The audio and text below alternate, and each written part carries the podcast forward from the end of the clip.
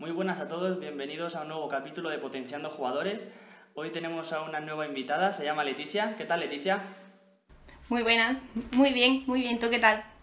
Bien, por aquí a ver si hablamos eh, de un nuevo tema que seguramente ya lo hayáis escuchado por, por televisión, incluso por otros, eh, por otros medios de comunicación, y es la importancia que está teniendo la, la psicología deportiva.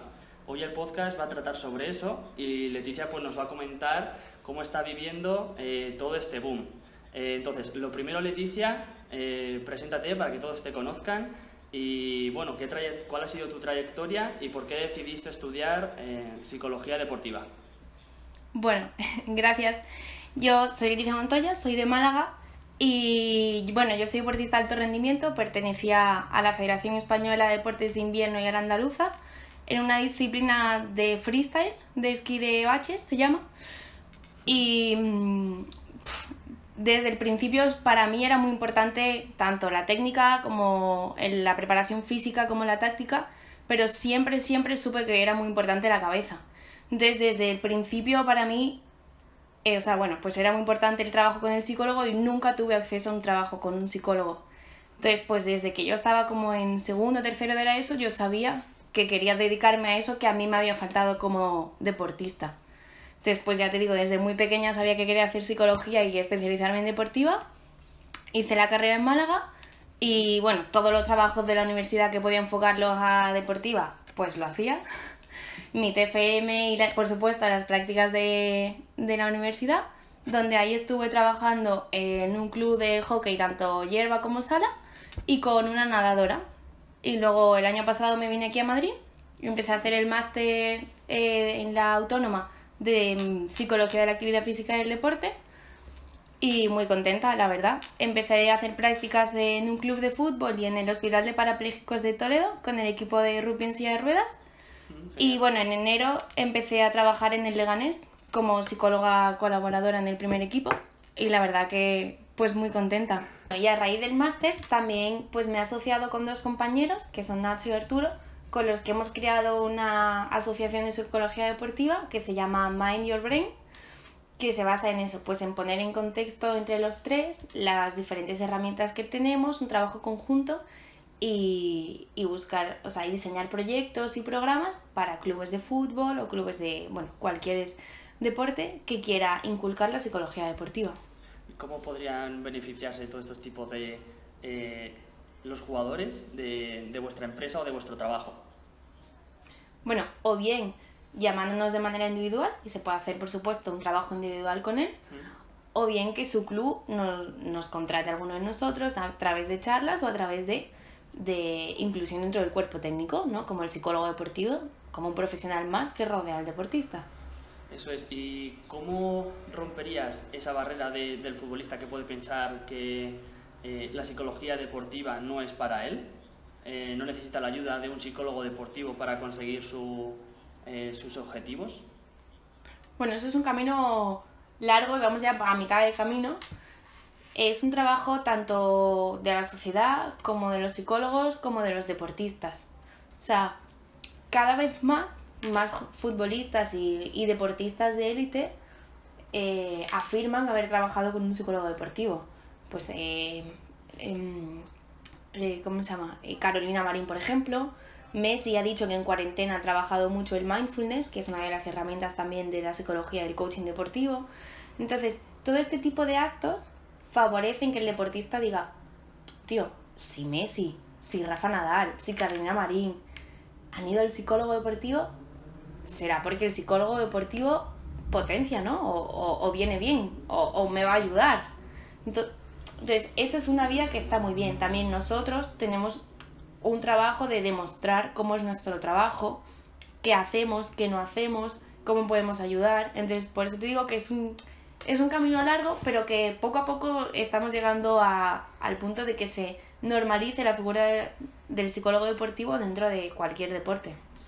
Eso es incluso eh, muchas veces podéis haber escuchado eh, pues que no siempre los mejores jugadores son los que llegan al máximo rendimiento y a los equipos de primera división, sino que eh, es muy necesario que seáis un futbolista completo. Entonces, no os va a valer con ser unos máquinas con, el balón, porque puede haber una serie de factores durante el camino que si no sois lo suficientemente buenos para tener claros los objetivos, eh, pues ya sea problemas familiares, tener que la decisión entre si estudio o, si me decanto por, por, dedicarme y enfocarme en el fútbol. Eh, problemas con dinero de familia, no me pueden llevar a entrenar, ¿vale? Entonces, eh, frustración, estrés en los Para todo eso tú puedes ser el mejor del mundo, pero que a la hora de la verdad, a la hora de un partido, te pongas tan nervioso que no seas capaz de jugar como tú juegas en los entrenamientos. Entonces, da igual que seas el mejor jugador del mundo y que tengas más talento y más em, potencia física que nadie, si tu mente te dice que no, te ha dicho que no. Y no vas a poder demostrar que, tú eres bueno y que tú controlas, ¿no? Entonces, es lo que tú has dicho, es muy importante que el jugador sea, que esté equilibrado y, y tenga de todo, ¿no? Y esté capacitado física, psicológicamente, tácticamente y técnicamente. Eso es. Entonces, bueno, después de haber hecho una introducción amplia de cuál ha sido tu trayectoria, vamos a empezar la entrevista. Lo primero de lo que vamos a hablar es em, cuando tú empiezas a, trabajar con un deportista, ¿cómo es este proceso? Eh, desde que tú lo conoces eh, hasta que eh, dejas de trabajar con él, si es que, si es que dejas por completo ese trabajo. Bueno, podemos diferenciar dos grandes situaciones, ¿no? La primera que sería la situación idílica, que sería empezar a trabajar en pretemporada o en temporada y que venga el deportista o bien de manera voluntaria o bien derivado por algún miembro del cuerpo técnico, pues el entrenador o el médico, para empezar a trabajar los aspectos psicológicos del deportista.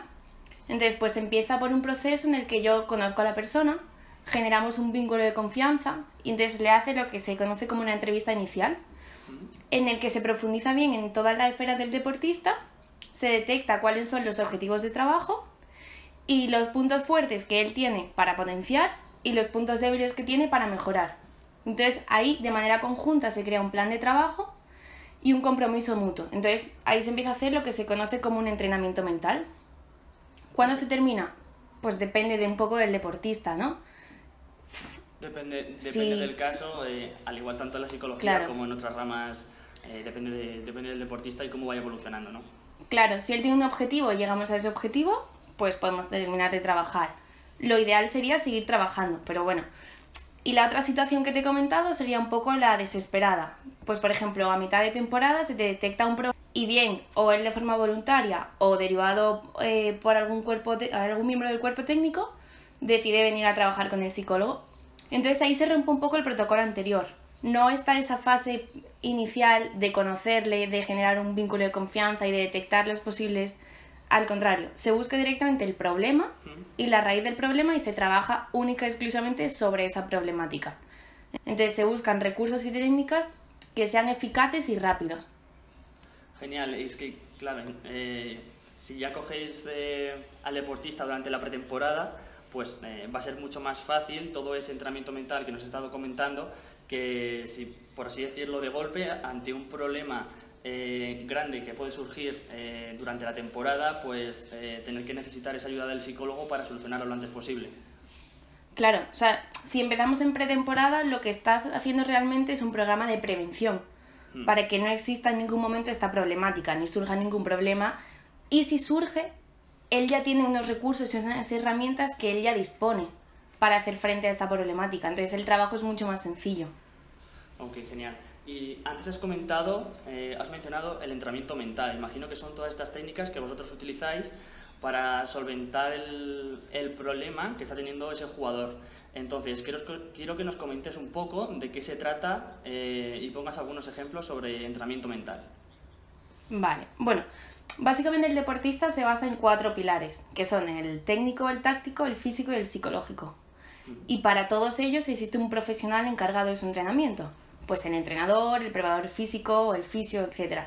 Para la faceta mental somos nosotros, ¿no? Los psicólogos deportivos, los que conocemos, por un lado, la influencia que tiene el cuerpo sobre la mente y por otro lado, la influencia que tiene la mente sobre el cuerpo. Entonces, conocemos la manera de entrenar y potenciar todas estas variables que influyen tanto en el rendimiento como en el bienestar del deportista. Entonces, el entrenamiento mental es eso, es trabajar de forma consciente, pues igual que tú trabajas de forma consciente ciertos grupos musculares, pues ciertas variables psicológicas, aportando herramientas y recursos para potenciar el rendimiento deportivo y maximizar el bienestar. Eh, Súper interesante, sí, y bueno, eh, todo el mundo que ha practicado deporte, o en este caso eh, eh, los futbolistas, eh, seguramente que tengáis muy presente esa relación o la importancia que existe entre el buen control de, de las emociones o del estrés, por ejemplo, antes de, de, un partido importante o de alguna prueba para acceder a algún equipo de más alto nivel, con, con, el rendimiento. Entonces, bueno, porque mmm, si, si en ese momento, aunque el deportista venga desarrollando un muy alto nivel durante los entrenamientos incluso durante partidos eh, a priori no tan importantes, eh, puede llegar el, eh, momento decisivo de la temporada y si no se ha practicado, eh, si no se ha entrenado, eh, es de manera mental, como nos comentas, pues eh, puede ser una gran oportunidad que el deportista está perdiendo. Por supuesto. O sea, has hablado de un tema súper importante que es el control emocional, ¿no? O sea, eh, las emociones, como todo el mundo sabe, juegan un papel fundamental en nuestro día a día y rigen nuestras decisiones y nuestro comportamiento. Entonces, saber percibirlas tanto en nosotros como en los demás, reconocerlas, controlarlas y saber expresarlas es muy importante. Entonces, eh, saber en qué momento dado estamos sintiendo una emoción y saber que no está sobrepasando el límite de lo normal es muy importante. Entonces, Aquí quiero destacar que no existen emociones buenas y malas, sino que todas cumplen eh, funciones importantes en nuestra vida. Voy a hablar de un ejemplo parecido al que mejor has puesto. Por ejemplo, hemos perdido un partido importante. Y tío, es normal e incluso necesario sentirse triste, porque si es una situación triste, no puedes estar como una castañuela, ¿no? Entonces, eh, esta emoción es necesaria porque forma parte de un proceso de aprendizaje. Entonces, gracias a ella, eh, tenemos unas eh, memoria que se llama memoria emocional, la cual nos ayuda a recordar las consecuencias que tienen ciertas conductas. Entonces, pues, si por ejemplo hemos perdido este partido porque hemos cometido un error como equipo, porque no hemos trabajado de forma coordinada o, bueno, pues por multitud de circunstancias, esta tristeza que tienes después te va a hacer recordar eh, los aspectos que hicisteis mal o aspectos que habría que corregir de cara al siguiente partido. Eso es, incluso eh, es muy importante que tengáis eh, en cuenta ante un, una posible situación que no haya salido tan bien como vosotros estabais esperando, el, la manera de afrontarla, ya que claro. tenéis que tener en cuenta sobre todo no controlar esa frustración, porque además en el mundo del fútbol eh, es muy importante el hecho de no perder la cabeza si hay un mal resultado, porque es que al al fin de semana siguiente o si eres un futbolista de élite, incluso en unos pocos días vas a tener la oportunidad de volver a, eh, solventar o a mejorar. Y eh, si, si, en ese caso consigues el objetivo, pues eh, entras como en un, eh, en un círculo virtuoso, ¿no? Eh, bueno, aquí entra... Perdón, perdón. Ah, sí. Digo que aquí estás hablando de una cosa súper importante, que es que no dejes que esa emoción se consuma y se acumule. Entonces te voy a poner un ejemplo que siempre le digo a mis jugadores. Es como si tú llevas una mochila y de repente hay una situación que te hace sentir rabioso y no, no, no controlas esa rabia, te dejas llevar y la acumulas. Y esa rabia en forma de piedra, ¡pum!, te la metes en la mochila. Y a los dos o tres días tienes una situación en la que te sientes triste. Y pasa igual, ¿no? No respeto esa tristeza, eh, me dejo llevar, la acumulo y otra piedra que lleva a la espalda.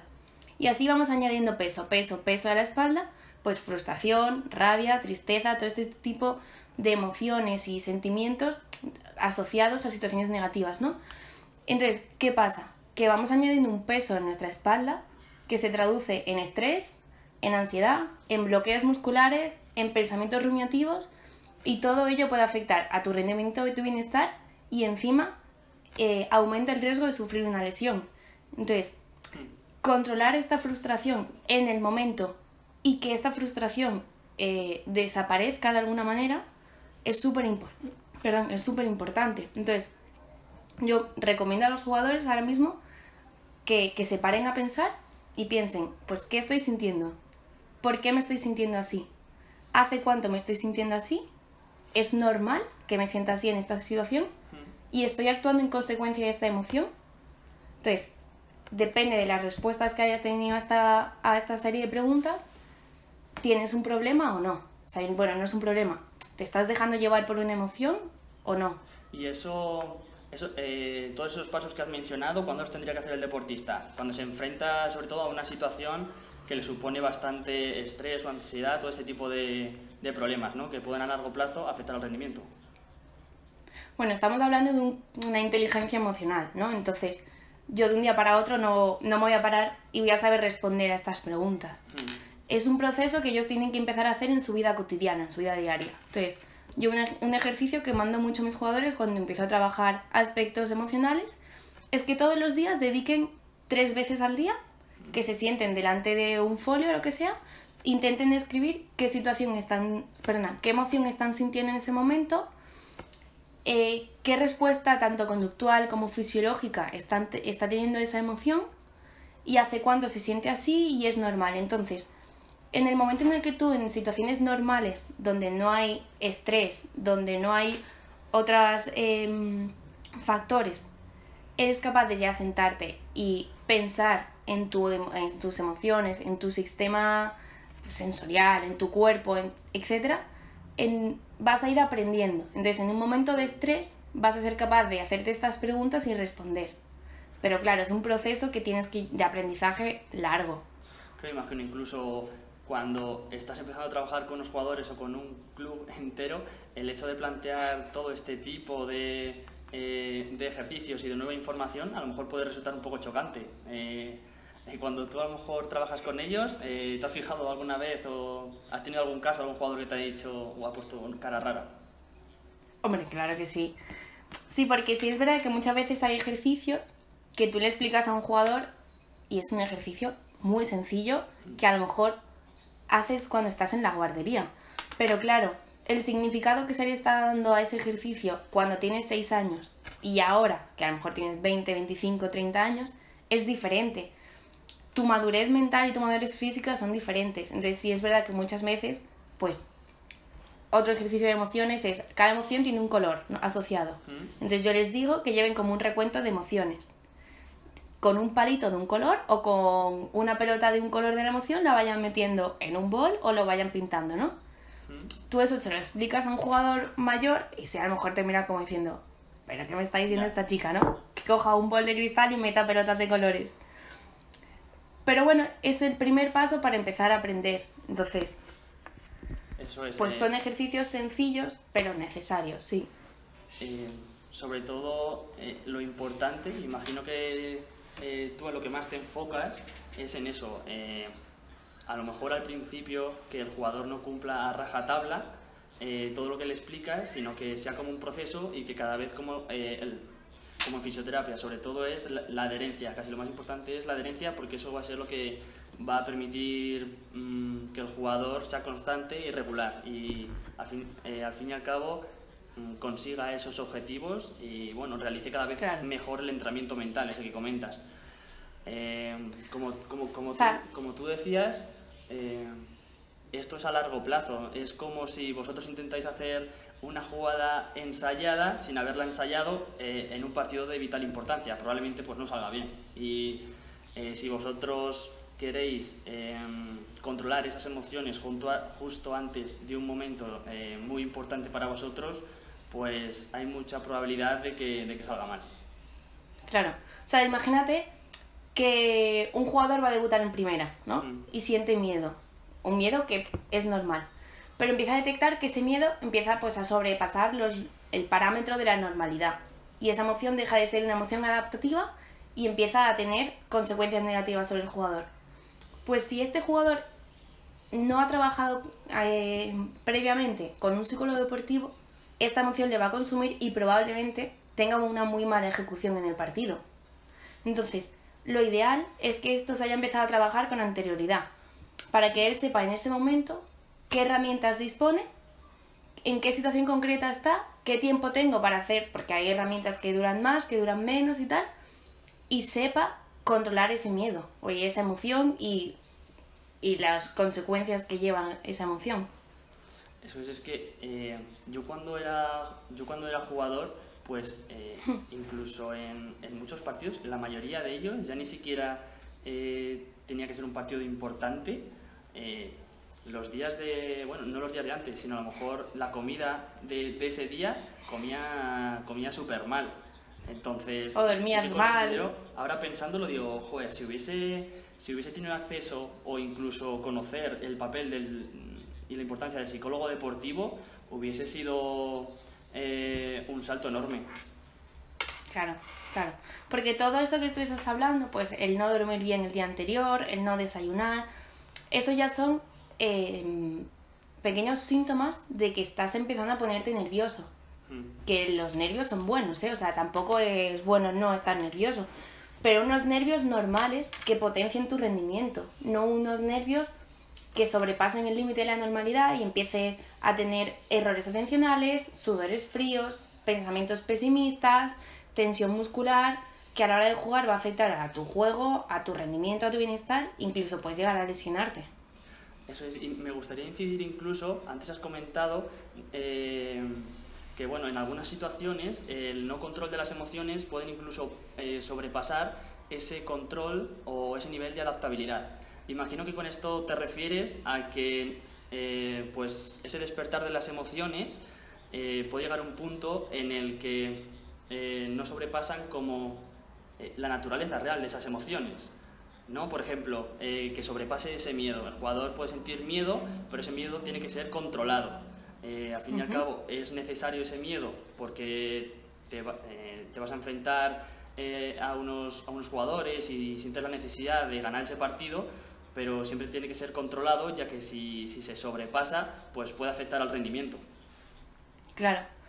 Pues mira, te voy a, para este ejemplo poder, sería bueno trabajar en tres técnicas. ¿no? Así que se me ocurren que son, pues por ejemplo, una técnica de relajación. En el caso en el que pues va a empezar a jugar y tal, pues sería una técnica de respiración que son las más cortas, las más sencillas a lo mejor, incluso para mí son las más fáciles de enseñar al jugador, porque, bueno, cuando un jugador respira bien, por ejemplo, a través de una respiración diafragmática o abdominal, incrementa el nivel de oxígeno en sangre, regula el ritmo cardíaco y entonces genera más energía a, los músculos. Con lo cual se concentra más, pues se relaja, tiene más energía, probablemente le suban los eh, niveles de autoestima, de autoconfianza y cuando ponga el pie en el campo, pues se le olvide el miedo, se le olvide la presión, se le olvide todo y disfrute del partido, que es súper importante también, ¿no? Que llegue y disfrute de, tío, estás jugando en primera, Entiendo que... Eso es incluso eh, yo he leído en algunos artículos que ya eh, se ha demostrado la importancia y el efecto que tiene el visualizar eh, una acción que vas a realizar pues, a los pocos minutos después. ya es que no sea solo una mm, técnica psicológica que te vaya a ayudar, sino que realmente está demostrado científicamente de que se produce una serie de eh, cambios a nivel fisiológico, como por ejemplo, eh, aparte de los que tú has comentado, em, eh, que haya una mayor destinación de, por ejemplo, sangre